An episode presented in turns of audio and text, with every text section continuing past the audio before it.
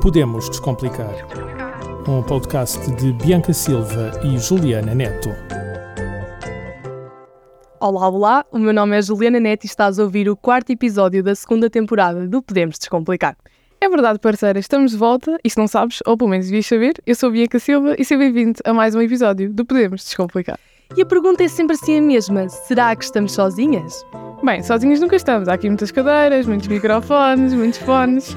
Oh, que engraçadinha, Bianca Silva, mas não esperes pela demora. Ah, bem, continuando aquilo que eu estava a dizer, nesta nova temporada, ah, para além da minha linda voz, porque toda a gente já sabe, Ui, estamos sempre acompanhadas de uma ou de um convidado. E agora deves estar-te a perguntar: mas quem é que será o convidado ou convidada desta semana? Bem, se há umas semanas esteve aqui presente uma estudante de Direito, esta semana decidimos convidar uma pessoa que leciona Direito. É verdade. E a convidada desta semana é Bianca, passa a bola para ti.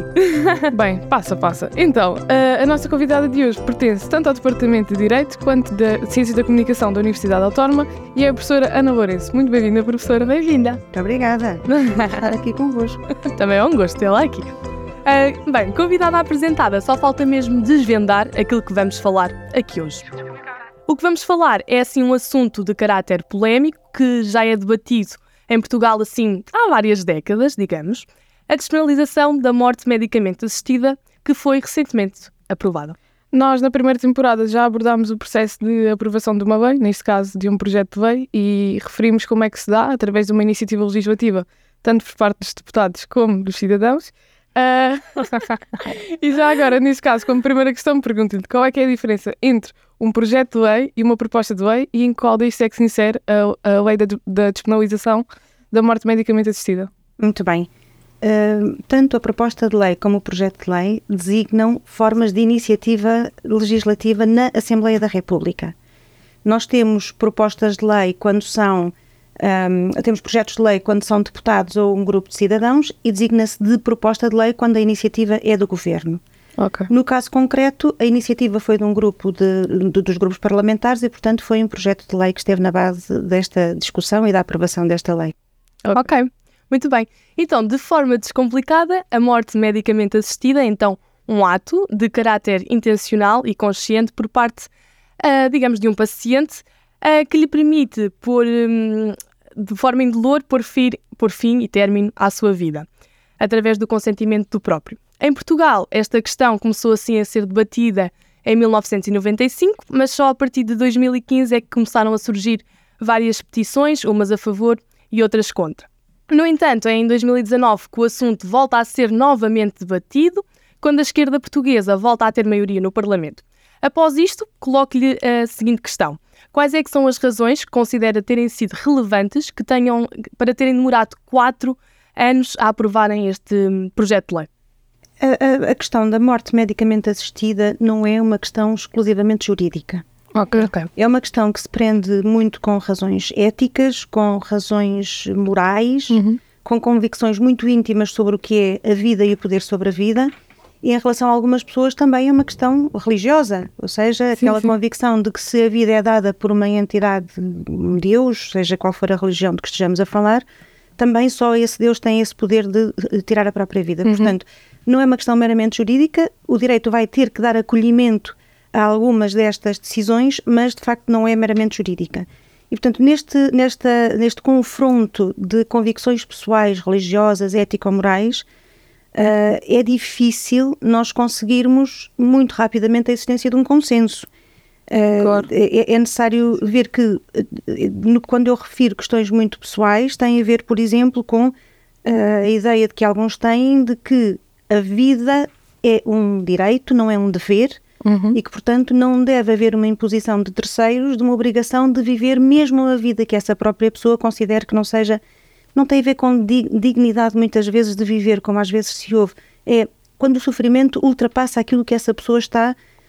hum, quer aceitar para a sua própria vida, não é? Sim, sim. E, portanto, nesse sentido, é natural que demore bastante tempo a, considerar, a conseguir-se pelo menos um consenso mínimo que permita que o direito depois acolha essa decisão. Ok. Muito bem, e agora que já compreendemos então essas razões, gostaria de lhe questionar uh, o que é que forçou o atual Presidente da República, Marcelo Rebelo de Sousa, a aprovar este projeto após quatro vetos vindo do mesmo, não é? Muito bem, embora, embora uh, tenham dito há pouco, e é verdade que já tiveram cá alguém a falar sobre o processo legislativo, eu creio que para nós chegarmos a esta ideia, a compreensão da razão uhum. de ser de, nesta situação, o Presidente ter sido obrigado, de facto, a promulgar, que se fale só um bocadinho, muito sumariamente, desse processo. Okay, como é okay. que se uh, processa, com, como é que se desenvolve o processo legislativo? Uh, dentro da Assembleia, não é? Que é aquilo que nos convoca agora neste, em relação a esta questão em concreto. Uh, como há pouco já, já, já falámos, a iniciativa pode ser um projeto de lei ou uma proposta de lei, portanto estou a falar primeiro em termos genéricos. Uhum. Essa, essas propostas, que podem ser várias, neste caso foram várias, vários projetos que estiveram. Vários diplomas. Exatamente, tiveram... vários projetos que estiveram a ser discutidos. Uhum. Uh, hão de ser discutidos na generalidade, na especialidade, ou seja, nas comissões especiais, neste caso na Comissão de, de Direitos, Liberdades e Garantias, mas também no, na, no plenário. Depois dessa discussão vai a aprovação. Se for aprovada, passa-se para uma fase seguinte. E a fase seguinte é eh, transferir, quando é aprovada, passa a designar-se decreto. Portanto, perde a designação de projeto de lei ou de proposta de lei, passa a designar-se decreto. decreto. decreto Esse decreto é levado depois, no passo seguinte, ao Presidente da República, que, se não houver qualquer vicissitude, promulga esta, este decreto. Promulgar significa que ele passa a ter existência jurídica. Ok, ok. Simultaneamente, ele dá uma ordem de publicação. É isso que nós vemos no fim dos, das leis, é? uhum. que diz uh, promulgado pelo Presidente da República, publique-se, porque a publicação no Diário da República é a maneira que os cidadãos têm de saber que existe aquela lei que têm que passar que, e que entra em vigor e que entra em vigor e que tem, quando entra em vigor e que têm que cumprir. Depois dessa dessa uh, ordem de publicação passa para o primeiro-ministro ou para quem o represente naquele ato concreto para aquilo que se designa referenda ministerial. Portanto, para que o executivo, que tem que cumprir as leis, também sim, saiba sim. que ele existe. Assim, numa, numa linguagem simples. Mais simples, complicada. Sem, sem, sem uh, grandes, uh, convocar grandes conceitos jurídicos. Pode, no entanto, este processo ter uma vicissitude, que é, quando chega ao Presidente da República, uhum. este entender que não deve promulgar. Uhum, o, o Presidente tem o poder de vetar. Sim. Só que o veto não é todo da mesma natureza. Se o Presidente desconfiar ou desconfiar no sentido jurídico do termo, que, que há alguma uh, norma que possa ser uh, inconstitucional, o que ele deve fazer é enviar para o Tribunal Constitucional, como aconteceu durante este processo. Sim, sim. O Tribunal Constitucional há de pronunciar-se e, no caso concreto do que estamos a apreciar, pronunciou-se nas primeiras vezes no sentido da inconstitucionalidade de algumas normas. Certo. Não faria sentido que o Presidente da República promulgasse. Exato, eh, estava inconstitucional. Entraria em vigor uma norma inconstitucional, o que iria acontecer seguramente é que uh, iria gerar uh, dissenso na, na, no âmbito da sua aplicação e os tribunais iriam desaplicar, portanto não fazia, sim, não sim, fazia sentido. Claro. Este é um veto que tem uma razão contrariedade das normas à Constituição. Okay. Há um outro veto, que é um veto que muitas vezes se designa de veto político, e que o que, está, que tem, político não, não tem a ver com, com partidos, é bom que se diga isto, não é? Sim, sim, sim. Uh, uh, e, e, que tem uh, na base outro tipo de motivações. Por exemplo, no caso concreto, e o Presidente foi, foi, foi interessante que quando devolveu agora à Assembleia da República um, este diploma, é bom dizer que quando é inconstitucionalidade, eh, morre ali o diploma. Sim, sim, Neste sim. sentido, eh, com aquela redação, não é? Ele é uhum. devolvido à Assembleia da República que, se quiser, expurga as normas, retira as normas inconstitucionais, modifica o diploma. E volta a revoltar. Nem mais, não é? Mas no caso, uh, neste caso concreto que estamos a discutir, não foi, neste último uh, uh, veto, chamemos-lhe assim, Sim não foi de facto uma questão de inconstitucionalidade. O que o nosso Presidente da República entendeu é que havia algumas normas que não estavam suficientemente densificadas. Uhum. Uh, e, portanto, não, que não, não havia a possibilidade de, do seu ponto de vista, tanto quanto posso ler da, da, uh, do, do, da sua informação, que havia algumas situações que não estavam suficientemente clarificadas, como, por exemplo, não estava clarificado quem é que define a capacidade física do doente para auto-administrar os fármacos, Uhum. ou quem é que deve assegurar a supervisão médica durante o ato da morte medicamente assistida e devolveu ao Parlamento. Não utilizou a palavra veto, Uhum. disse Ok. apenas que devolve sem promulgação. Ok. Eh, eh, não foi eh, muito claro, mas eh, teve algum. Subentende. Sim, sim, sim. É- é- Percebeu-se. não, não promulgar é, é de facto vetar.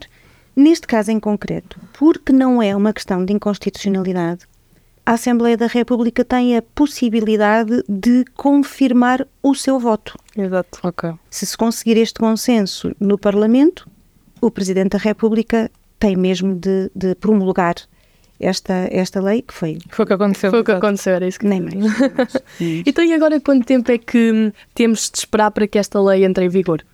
Antes de dizer a opção desta lei, talvez dizer que a lei pode, a lei, um, um diploma quando é publicado, pode indicar expressamente a data da entrada em vigor ou pode não o fazer. Se não o fizer, é a lei que diz qual é o prazo de entrada em vigor eh, e são cinco dias após a sua publicação. Por vezes é, é- é, indicado um prazo mais curto, por exemplo, no dia a seguir à data de entrada da publicação, por vezes é estendido esse prazo. O que faz sentido quando haja uma grande complexidade do diploma para que o tempo daquilo que nós chamamos a vacatio legis, um palavrão para dizer o tempo que medeia entre a publicação e a entrada em vigor, para que as pessoas de facto possam de alguma forma eh, interiorizar todas as normas, conhecer a- profundamente o diploma, ou porque, como é este caso, que também, do meu ponto de vista, tem essa complexidade, mas tem uma outra característica, que é esta lei não pode entrar em vigor sem ser regulamentada. Há normas que precisam agora de uma maior especificação e não era na lei, tem que ser por, através de regulamentação. O que é que está eh, previsto? Que esta lei entre em vigor 30 dias após a, a- a publicação da regulamentação.